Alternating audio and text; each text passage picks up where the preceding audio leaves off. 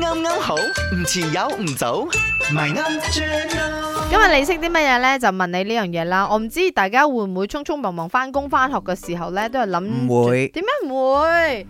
我前幾日至買一隻 sourdough，日日喺度整 cheese sandwich。 s a v o u r d o 啊就比較好啲，而家好興 s a v o u r d o 啊， sourdough 都係可以攞嚟做三文治。佢係你你唔好諗住嗰係好啲，噶嘛，係咪？嗯，睇邊種 sourdough 咯。哦我食嗰啲有啲麥啊，有啊係啲咯 seed 啊，啲 jazz，我覺得嗯嗰個纖維素都所比較高嘅，高嘅嗰、個誒、啊維生素都高嘅，你唔係淨係諗住三角形嗰啲，咁三角形嗰啲乜嘢乜咩乜買嗰啲都好味㗎，都好味。蛋字尤其係係蛋字係我中意。OK，講緊呢，以下有三個歷史背景，邊一個字係忽然之間，咦，不如我哋整隻麵包碟碟下變成三文治嘅緣由呢？係啦，喺邊度被發明嘅呢 a 就係喺貴族咧出外打獵嘅時候，唔知邊個靈機一動啊，夾一夾咁就有三文治啊叫阿啦。邊個幫我夾住佢嗰個麵包同埋嗰個？ 係，哇而家即刻要，嗱舌頭就咁樣夾咗個三文治。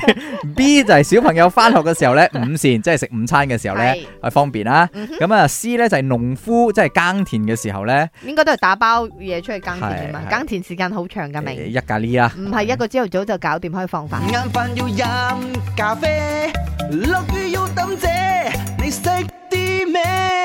你識啲咩啊？ Hello，麦，你是弟妹啊，阿袁明耶，你们好。你今好天的啊问，题 sandwich 的由来 Yes 我觉得答案是 B，就是给小朋友做便当的时候带去学校吃的，因为灵感应该是来自那种 big breakfast 啊，有面包，有火腿，有 sausage，有全部加埋一啊鸡齊蛋那样子，然后发现这样子，哎诶，夹在一起，给小朋友带去学校吃很方便这样哦，所以应该是从小朋友的便当这样子演变出来的 sandwich。嗯係咪好有道答理案呢是個？ B。營你養你又均講得沒有衡，自信，我不相 信你。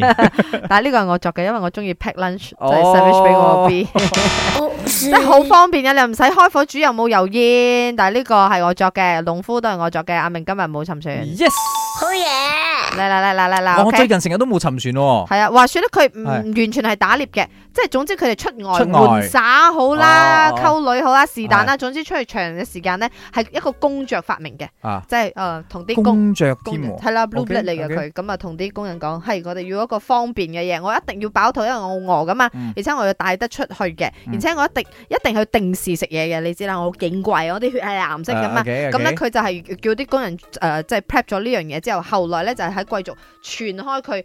點解嗰陣 afternoon tea 一定會有 sandwich 咧？就係因為阿 Das 嘅人至食嘅呢樣但嘢，都係佢有冇講到點解啊我將佢夾埋一齊咧？冇啊！你自己上維基揾。